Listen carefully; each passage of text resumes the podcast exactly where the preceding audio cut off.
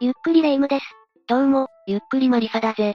レ夢ム、島根女子大生事件って知っているか知ってる、結構前の事件だったと思うけど、かなり印象に残っているわよ。お、よく覚えているな。だっては改善とようような女子大生がバラバラにされて発見されるのよ。そうだよな。本当に卑劣な事件だった。今回紹介するのは、島根女子大生死体遺棄事件の話題だ。あれでもこの事件って確か迷宮入りしてないいや、2016年に解決しているぞ。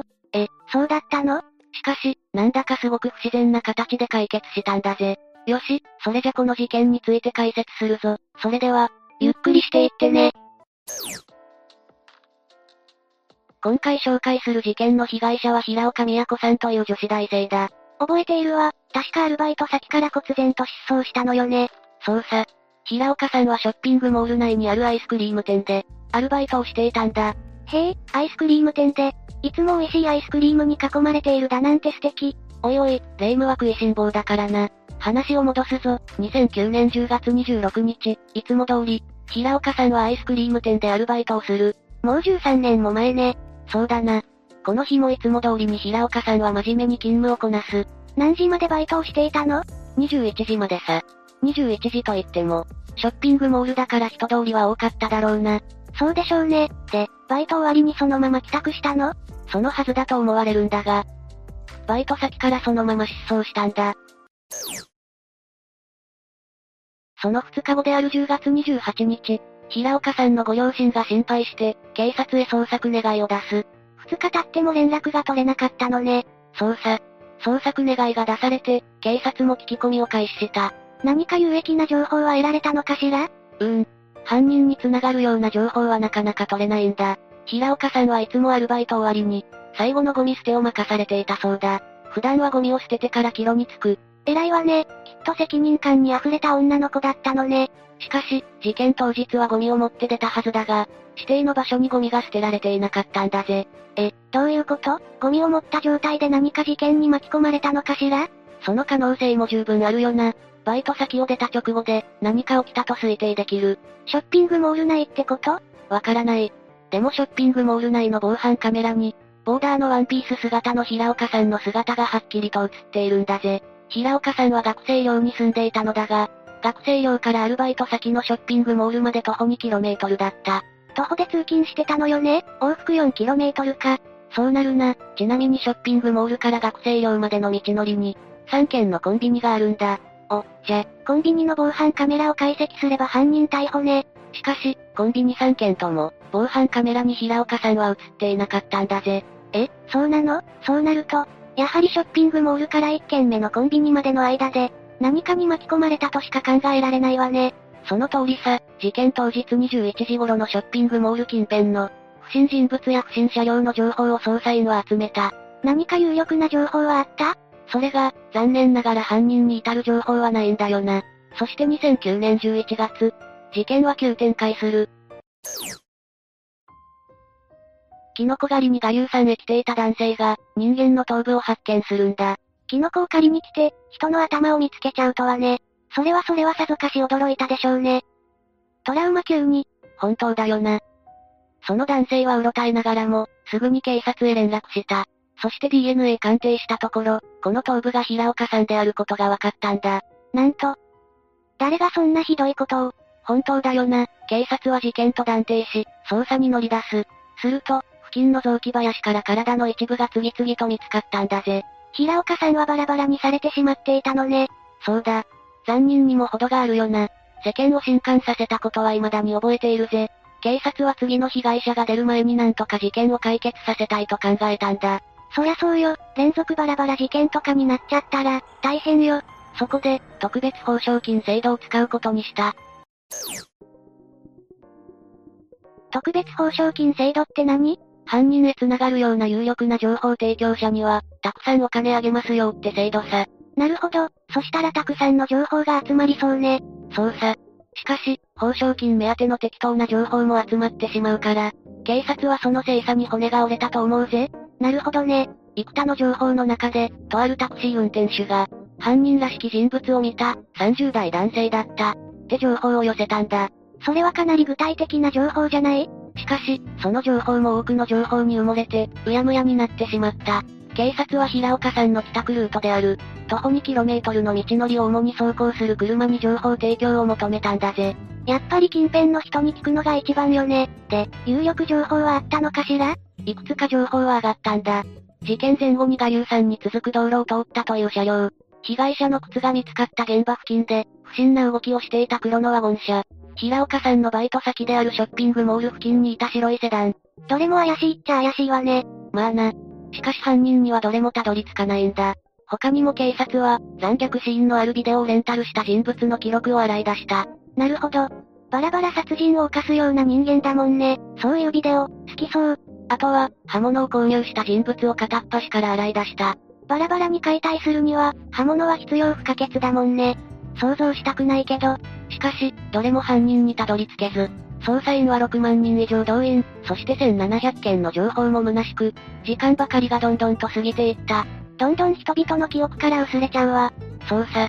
しかし今から約6年前の2016年12月、急展開するんだぜ。え、そうなの事件発生から7年後の2016年12月、警察は事件被疑者を特定したと発表した。え、本当に急転直下ね。誰が犯人だったの矢野義春という人物さ。矢野は前科があり、これで捜査線上に浮上したんだ。どんな前科だったの ?2004 年に通りがかりの女性に乱暴して怪我をさせた。それで懲役3年6ヶ月さ。こういう女性を狙った卑劣な奴っているのよね。でもすごいじゃない。犯人逮捕まで一直線だわね。いやいや、霊夢。逮捕はできなかった。なんで名前もわかっているのに。正確に言うと、逮捕できなかったんだ。犯人はすでに死亡していたからな。え、そうだったの捜査。平岡さんの事件発生から2日後に、矢野は交通事故死しているんだ。交通事故死なんだかタイミングが良すぎる気もするけど。そうだよな。矢野は母親と共に父親の墓参りに行き、その帰りに交通事故死したんだぜ。この事故で、母親も亡くなっている。じゃ、どうするのどうやって捜査したの被疑者本人は亡くなっているが、矢野の犯行と断定するために捜査員は矢野の実家に行ったんだ。何か有力な証拠品があったのああ。USB メモリとデジタルカメラを押収した。しかしデータが消されていたんだ。怪しいだろ怪しすぎる。復元、復元。そう。データを復元した。すると57枚もの写真が出てきたんだ。聞くのも見るのも怖いけど、やっぱりその57枚は犯行時の写真だったのそうさ。そして矢野の自宅の壁と風呂場が、この犯行時の写真に写り込んでいたそれと一致した。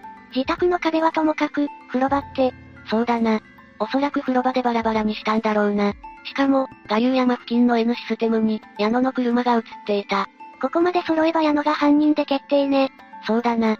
2016年12月20日、この事件を松江地方検察庁に送致した。そして2017年1月31日、被疑者死亡で不起訴処分となったんだ。これで、めでたしめでたしってとこかしらね。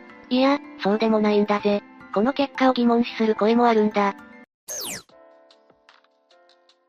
疑問視ってどんな霊夢は違和感を感じないか例えば、矢野と平岡さんの関係さ。関係も何も。通り魔的な犯行じゃないのいや、平岡さんの周囲に聞いたところ、平岡さんはかなり用心深い性格だったらしいぞ。そんな用心深い平岡さんが、見ず知らずの男についていくかなだって通り魔でしょ事件発生は21時頃のショッピングモール付近だぜ。人目はかなり多かったはずだ。そっか。そんな大胆なことはできないわね。そうなると、矢野と平岡さんに、何かしらのつながりがあった可能性も否定できないんだ。違和感はまだあるぞ。この事件、解決が急転直下すぎないか確かに、何か新たな証拠とか遺留品が見つかったってわけじゃないのよね。そうさ。特段有力な証拠品や情報は出てきていないのに、解決が突然すぎないかもっと早く解決できていたと思わないかそうねー。7年も経過して突然解決ってところが確かに不思議かもね。違和感はまだあるぞ。この事件は2010年2月より、捜査特別報奨金制度の対象となっていたって言っただろうんうん、覚えているわ。その報奨金はちゃんと支払われたんだぜ。え、誰にそこら辺がグレーなんだよ。報奨金目当ての情報もあり、とにかく膨大な量の情報が寄せられた。しかし、2017年3月に島根県警察は矢野に繋がる、有力な情報をくれた3人に合計300万円の報奨金を支払うと発表したんだぜ。え、その3人って誰どんな情報だったのそこが謎なんだ。詳細は一切明らかにされていない。ふーん。その3人のプライバシーを守るためなのかしらねそこら辺も含めて、謎なんだよな。ちなみに違和感はまだある。この違和感だけで4つ目よ。それだけ謎が多いんだよ。4つ目の違和感とは、矢野の交通事故の検査。ああ。これには私も違和感があったわ。事件発生から2日後に交通事故知ってタイミング良すぎないその通りさ、これで冤罪説が出てきたんだ。え、冤罪なの真相はわからないが、例えば矢野が偶然に事故死したことを利用し、何か表に出せない内容を隠蔽しているのかもしれないぞ。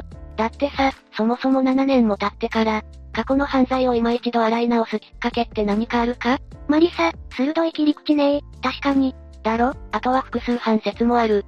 え、複数犯。ってことは、犯人は矢野以外にもいるってことそうさ。だってこれだけの事件を、単独でやり遂げるにはかなりの体力が必要だぜ。確かにそうね。誘拐して、殺して、バラバラにして、なおかつ捨ててって、改めて表現すると残虐すぎるよな。で、単独犯ではなくて、複数犯説ってわけか。そうさ。しかし矢野が亡くなっているから真相はわからないんだ。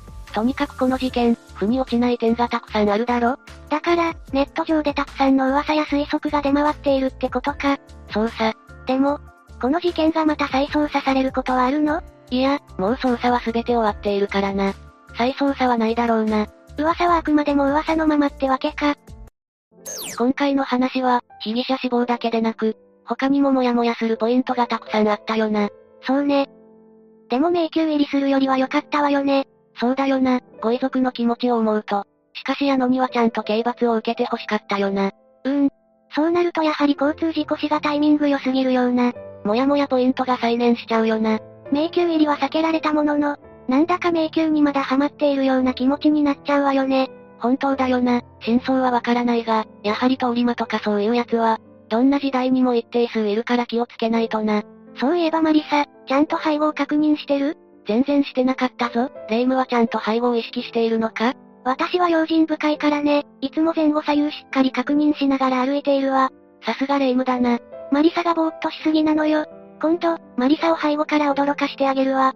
これで驚いたら、ぼーっとしてたってことよね。どんなに注意してたって、いきなり背後から驚かされたらそりゃ誰でも驚くだろ。マリサ、しばらく背後にはお気をつけなさいね。というわけで、今回は島根女子大生事件を紹介したぞ。それでは、次回もゆっくりしていってね。